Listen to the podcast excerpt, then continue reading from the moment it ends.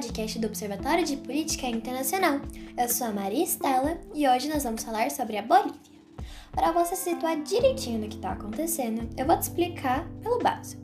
A Bolívia é um país que se encontra na América do Sul e possui duas capitais, uma que é histórica, que é Sucre, e uma onde está o poder legislativo, La Paz.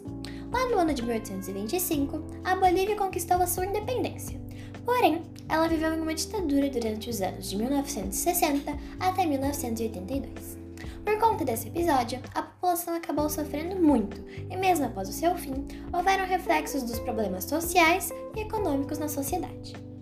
Já em 1980, o futuro presidente Evo Morales estava se tornando secretário-geral da União dos Produtores Regionais de Coca, a folha de que deriva a cocaína, mas que também possui propriedades medicinais. Alguns anos depois, Evo foi nomeado secretário executivo de mais uniões dos produtores de coca. Porém, lá na década de 1980, 1990, desculpa, o governo boliviano ficou desgostoso com a quantidade de poder que a associação possuía, e ele tentou tirar os poderes das uniões, com a ajuda do governo dos Estados Unidos. Mas aí vem uma reviravolta. Evo fundou o partido político MAS, Movimento ao Socialismo, e em 1997 ele conseguiu um lugar na Câmara dos Deputados. Em 2002, Eva concorreu como presidente, mas perdeu. E em 2006, ele concorreu novamente e conseguiu a sua eleição, ainda pelo Partido Socialista e com cerca de 54% dos votos. Morales foi responsável por importantes feitos, como a ampliação dos direitos indígenas, a diminuição do salário presidencial e ainda, no seu mesmo ano de primeira eleição, ele nacionalizou os postos de gases naturais, refinarias e hidrocarbonetos. O Estado tomou parte das empresas privadas e se tornou um grande sócio das indústrias, e no ano de 2019, a Bolívia anunciou o maior crescimento econômico sul-americano.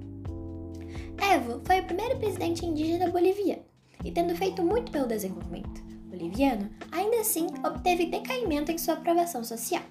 Algumas pessoas afirmavam que ele não governava de forma a beneficiar a todos, e ainda teve uma parte da população que acreditava que Morales havia transformado a Bolívia em uma ditadura. Uma vez que a lei que permitia que o presidente se elesse apenas por uma vez foi revogada durante os seus mandatos. Eu vou te lembrar que Evo ficou de 2006 até 2019 no poder, totalizando três mandatos bolivianos. Em 2019, Evo concorreu para presidente mais uma vez, e ele ganhou, Porém, ocorreram uma série de manifestações por parte popular, alegando que teria sido uma fraude na eleição. Houveram muitos conflitos e manifestações, tanto do lado dos opositores quanto do lado dos apoiadores do presidente. Houve um clima extremamente instável no país. Então, Evo convocou novas eleições. Mas então, ele renunciou no mesmo dia. Existem dúvidas quanto à sua renúncia. Alguns acham que foi um golpe, porque no mesmo dia as forças militares bolivianas recomendaram a saída do presidente para poder apaziguar o povo boliviano.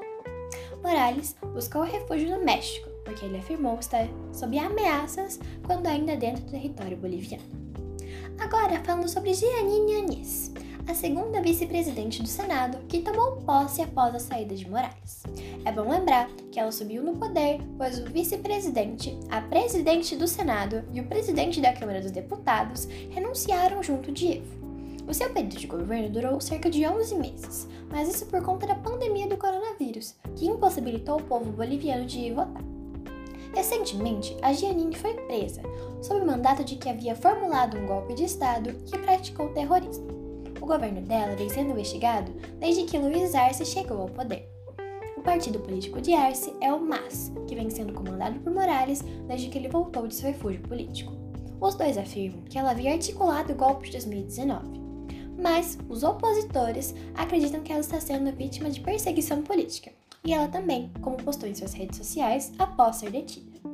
A oposição boliviana também diz que a teoria de golpe de Estado deveria ser deixada de lado, uma vez que a popularidade do governo já não era a mesma em meio à população. Foi esse o podcast, espero que você tenha gostado, espero que você tenha ouvido até aqui. As nossas fontes foram BBC, Britânica, Jornal da OSP, G1 e UOL. Uma boa semana!